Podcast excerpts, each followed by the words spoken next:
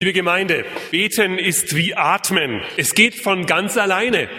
Man kann es sich bewusst machen, aber damit geht es auch nicht besser. Du musst mehr beten. Das hat jemand mal zu einem anderen gesagt. Ich war dabei, als es dem anderen schlecht ging. Aber ganz ehrlich, wenn es einem schlecht geht, was soll man sagen, wenn einem die Worte fehlen, wenn einem nichts mehr einfällt, wenn man sich unsicher fühlt und fremd? Sicher hilft ein gelerntes und eingeübtes Gebet, aber immer nur Verse runterbeten, unser Anspiel möchte uns sensibel machen, möchte es deutlich und bewusst machen bei uns. Es braucht für unser gemeinsames Gebet hier in der Kirche natürlich eine Struktur. Das geht ja gar nicht anders. Aber Gebete nur noch runtersagen, kein Gespräch mehr mit Gott führen, keine Pause einlegen und darauf hören, was Gott mir zu sagen hat, wenn ich schon mit ihm rede? Beten ist also ganz einfach und doch kann es auch schwierig sein. Manchmal drücken geprägte Psalmen, alte Gebete, die wir gelernt haben, genau das aus, was uns auf dem Herzen liegt. Ja, Manchmal sogar noch besser, als wir selber sagen können. Und dann wieder leiern wir vielleicht sogar das gleiche Gebet, das uns einmal so von Herzen gesprochen hat, nur herunter und fragen uns hinterher, was habe ich eigentlich gerade gesagt? Hört Gott unsere Gebete? Hört er wirklich zu? Antwortet er uns, wenn wir zu ihm sprechen? Wie geht er mit unseren Gebeten um? Mit unseren Wünschen? Mit unseren Bitten? Das Anspiel hat es ja sehr deutlich gemacht. Gott geht nur zu gerne ein auf das, was wir ihn bitten. Gott hört zu. Gott ist dabei. Ja, Gott freut sich daran, er macht Vorschläge zur Lösung in diesem Anspiel. Aber der Beter oder die Beter haben keine Zeit und vielleicht oder offensichtlich auch gar kein wirkliches Interesse, keine Lust, selbst etwas zur Lösung beizutragen. Man könnte ja denken, ich habe es Gott gesagt, das muss reichen, soll er selbst schauen, wie er die Probleme dieser Welt löst. Ich habe ihn ja schon darum gebeten. Da wird das Gebet dann zum runtergesagten Monolog, zum Monolog eines Menschen, der Gott etwas zu sagen hat, der aber wirklich nicht damit rechnet, dass Gott sich geradezu freut an dem, was ihm gesagt wird. In einem meiner Lieblingsfilme, ja, Freunde, das muss jetzt sein, Bruce Almighty, da geht es auch um das Thema Gebet. Der Bruce beschwert sich bei Gott, weil seine Gebete, wie er meint, nicht erhört werden, weil Gott einen schlechten Job macht. Und deshalb, so ist die Geschichte in diesem Film, kommt Gott zu Bruce und sagt zu ihm, du darfst jetzt mal für eine Zeit meinen Platz einnehmen. Du bekommst alle Macht. Der allmächtige Bruce. Was den Bruce allerdings stört nach kurzer Zeit ist, er hört da so Geräusche. Und dann fragt er Gott danach, was ist denn das? Und er sagt, das sind die Gebete. Und je mehr du sie ignorierst, umso lauter werden sie. Oh, plötzlich fängt der, der Bruce an, der vorher sich beschwert hat, dass Gott seine Gebete nicht erhört und sagt, ach, das sind alles Jammerlappen, mit was kommen die denn alle zu mir? Und weil er sich keine Zeit für die Menschen nehmen möchte, kommt er auf einen ganz cleveren Schluss. Er sagt, ja zu allen. Alle Gebete sollen erhört werden. Das hat ganz witzige Folgen. Eine ganz kurz im Beispiel. Eine Frau erzählt so am Rande des Films, meine Erdnussbutter-Diät. Stellt euch vor, mit der habe ich 20 Kilo abgenommen. Das ist natürlich eine tolle Gebetserhörung. Aber insgesamt ist genau das Gegenteil von Zufriedenheit zu spüren. Die Menschen werden nicht zufrieden. Das sind die vielen, die darum gebetet hatten, dass sie im Lotto einen Hauptgewinn machen. Und tatsächlich, sie machen es. Aber wenn viele den Hauptgewinn machen, dann ist der Hauptgewinn ein paar Dollar, ein paar Euro. Und ihr könnt euch vorstellen, das hatten sie nicht erwartet. Das darf doch nicht wahr sein. Da laufen sie Sturm.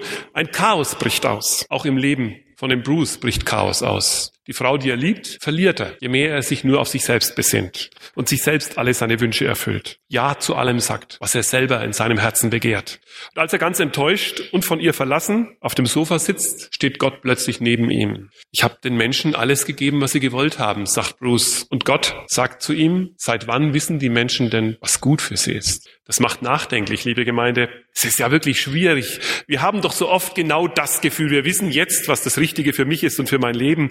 Ich weiß, was ich brauche. Aber dann weiß ich natürlich auch wieder, dass mir der Überblick fehlt. Dass ich in meinem eigenen Leben nicht wirklich weit schauen kann. Dass ich in dieser Welt den Überblick nicht habe dass die Zukunft ein interessantes, aber doch fremdes Land für mein Leben ist. So wie in der alten chinesischen Geschichte, die von einem Mann erzählt, der ein wunderschönes weißes Pferd besaß. Eines Tages war das Pferd nicht mehr da. Sonst hatte er nicht viel. Die Dorfbewohner kamen zu ihm und haben gesagt, ach, was für ein Unglück.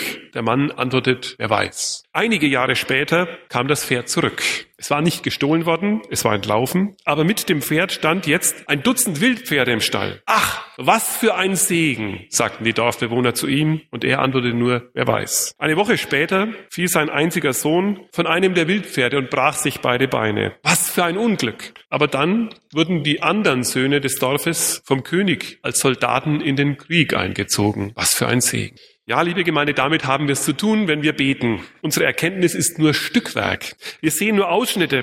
Wir erkennen von Tag zu Tag, von Schritt zu Schritt. Und es ändert sich. Aber wir reden mit Gott und wir bitten und erhoffen von ihm, dass es gut mit uns macht. Auch über unser Bitten und Verstehen hinaus. Gott ist gütig und gerecht und er erwartet von uns auch, dass wir diese Güte und Gerechtigkeit nicht nur für uns in Anspruch nehmen, nicht nur in unserem Leben gelten lassen, sondern auch in unserem Alltag selbst wirken lassen. Seine Güte und Gerechtigkeit sollen auch durch uns spürbar und erfahrbar werden. Jesus erzählt uns eine Geschichte davon. In der Luther-Übersetzung heißt sie das Gleichnis vom Schalksknecht. Das macht überaus deutlich, dieses Gleichnis, dass Gott sich nicht vereinnahmen und missbrauchen lässt, auch nicht von den Betern, auch nicht von denen, die Gott ihre Schuld bekennen. Seine Güte gilt allen Menschen. Und so sollen wir leben, liebe Gemeinde. Wenn wir mit unseren Gebeten zu Gott sprechen, dann lasst uns bitte nicht vergessen, wer Gott ist und wie barmherzig er mit uns umgeht und mit allen. Natürlich sagt ihr jetzt mit Recht, es mag durchaus gute Gründe geben, dass Gott manches meiner Gebete nicht erhört hat, weil ich eben nur Ausschnitte aus meinem eigenen Leben kenne und meiner Geschichte und auch aus meiner Welt nur teilweise Stücke wahrnehme. Gott aber hat das ganze Bild. Und er sagt weiter, und es mag natürlich auch sein, dass es Schuld gibt, von der Gott erwartet, dass sie bereinigt und vergeben wird. In meinem Leben und von mir. Denn seine Güte und Gerechtigkeit, sie schenken uns Frieden und gutes Ergehen. Und wer keinen Frieden hat, der hat ja auch kein glückliches Leben. Aber, sagt ihr, was ist, wenn ein Mensch das alles vor Augen hat? Und vielleicht sogar noch mehr, wenn er um ein gutes und ein gerechtes Anliegen vor Gott Gott bittet. Und doch wird sein Gebet nicht erhört. Ja, nehmen wir doch einmal an, was wäre wenn? Wenn der Meister des Gebetes, einer, der wirklich mit Gott im Gespräch ist und auf dessen Gebet hin Gott schon oft wunderbar gehandelt hat. Wenn einer, dessen Gebetsleben anerkannt ist, ja so sehr anerkannt ist, dass seine Freunde ihn sogar bitten, er möge sie zu beten lehren, er möge ihnen beibringen, wie man betet. Ihr versteht, wenn einer wie Jesus selbst zu Gott betet, aber Gott erhört ihn nicht, kann es so etwas geben? Darf es so etwas geben? Darf Gott so sein? Darf Gott so handeln? So etwas gibt es, liebe Gemeinde. Und wenn ich davon erzähle, fällt mir ein, was ich, wenn ich normalerweise im Gottesdienst hier sitze, immer vor Augen habe. Da drüben, Jesus betet im Garten Gethsemane, der Meister des Gebetes. Herr, Meister, lehre uns beten, sagen die Jünger. Und wir wissen das ja, wie Jesus am Grab am offenen Grab des verstorbenen Lazarus steht und Gott bittet und der Lazarus tritt heraus. Das hat, das hat die Menschen verrückt gemacht in Israel. Da sind so viele aufgebrochen, diesem Jesus nachzufolgen, dass die Pharisäer, die Schriftgelehrten beschlossen haben, der muss sterben. Weg mit dem. So geht's nicht weiter. Und Jesus betet im Garten Gethsemane. Er bittet Gott um einen anderen Weg. Er fleht um sein Leben, schmerzhaft, in Angst. Es wird uns alles beschrieben. Es wird beschrieben, wie sehr es ihn berührt. Er schwitzt Wasser und Blut. Jesus kämpft nicht mit den Soldaten. Er kämpft nicht mit Pilatus. Er streitet noch nicht einmal vor dem Hohen Rat. Aber er ringt mit Gott. Und sogar in diesem Ringen mit Gott wird Jesus nicht schuldig an Gott. Er macht Gott keine Vorwürfe. Er sagt sich nicht los von Gott. Und trotzdem verhallt sein Gebet. Hallo Gott, bist du noch da? Ist da jemand? So sagen wir es mit unseren Worten. Jesus fragt, warum hast du mich verlassen? Der Meister des Gebetes wird nicht erhört. Darf Gott das tun? Darf er schweigen zu unseren Gebeten? Darf er auch uns dem aussetzen, dass wir Schweres durchmachen und obendrein die Leute noch reden und spotten können? Na, da schaut sie an. Jetzt stehen sie dumm da. Wo ist denn der Gott, von dem sie immer reden? Gott hat ihn verlassen. Liebe Gemeinde, es ist nicht nur Jesus, der diese Erfahrung gemacht hat. Denn am Kreuz betet Jesus Psalmen. Als ihm vielleicht die Worte fehlen, nimmt er sie sich von anderen Betern. Er betet zum Beispiel Psalm 22, Vers 2. Mein Gott, mein Gott, warum hast du mich verlassen? Ich schreie, aber meine Hilfe ist ferne. Eine Gebetserfahrung. Die Gebetserfahrung auch dessen, der der Meister des Gebetes ist.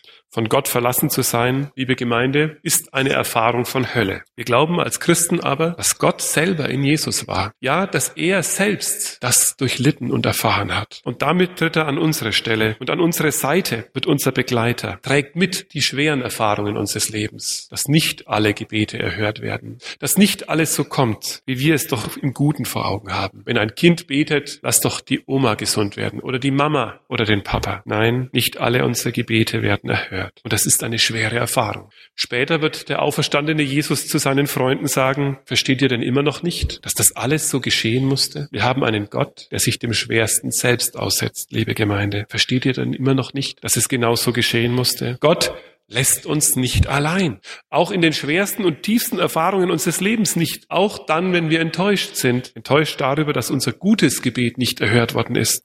Aber Gott schenkt uns auch Hoffnung. Die Hoffnung, die in Jesus Christus lebt. Das ist die Hoffnung, die die Jünger hatten, als sie dem auferstandenen Jesus begegnet sind. Die aus ihnen Zeugen gemacht haben, Zeugen des Evangeliums. Ja, ohne das gäbe es keinen christlichen Glauben heute. Ohne das wären wir heute nicht hier. Es musste so sein, sagt Jesus zu ihnen. Denn Gott ist in Jesus. Auch da, wo es schwer für uns wird, ist er an unserer Seite. Viele tiefe Erfahrungen könnte man an dieser Stelle noch erzählen, die uns das mitfühlen und miterleben lassen. Sie kennen sicher auch die von dem im KZ, der sieht, wie ein Kind erhängt wird, ein unschuldiges Kind, und der an den drei Aufgehängten vorübergeht. Aber das Kind lebt noch. Es ist nicht schwer genug gewesen. Es hat einen elenden und entsetzlichen Todeskampf. Und neben ihm geht einer und sagt, wo ist denn Gott jetzt? Mein Gott, mein Gott, warum hast du mich verlassen? Klingt da durch. Und liebe Gemeinde, Gott hält diese Frage aus. Und wir müssen sie auch als Christen aushalten und uns ihr stellen. Und der jüdische Junge, der vorbeigeht an diesem Kind, berichtet später in bewegenden Worten davon. Und er sagt, in seinem Herzen war es ihm klar, hier ist Gott in diesem Kind. Gott ist da. Also das wollen wir nicht vergessen und mitnehmen, liebe Gemeinde, wenn es um Gebet und Gebetserhörung geht. Es geht nicht immer nur um strahlende Sieger, um Helden, um Meister des Gebetes, die alles, was sie bitten, von Gott bekommen werden. Nein, es geht um die, die sich zu Gott halten, auch wenn es anders kommt, als sie erbeten haben. Und die trotzdem wissen, dass Gott sie nicht vergessen hat, ja, die darauf setzen und darauf bauen. Gott hat uns nicht vergessen, auch wenn er unsere Gebete nicht erhört. So wie er Jesus nicht vergessen und verlassen hat, er hat ihn zum Leben gerufen, zu einem neuen Leben, größer und schöner als alles, was wir uns nur denken können. Was ist das für ein Trost, liebe Gemeinde? Ich meine, es ist der größte Trost, den wir haben können, dass Gott uns nicht vergisst, was immer geschieht. Amen.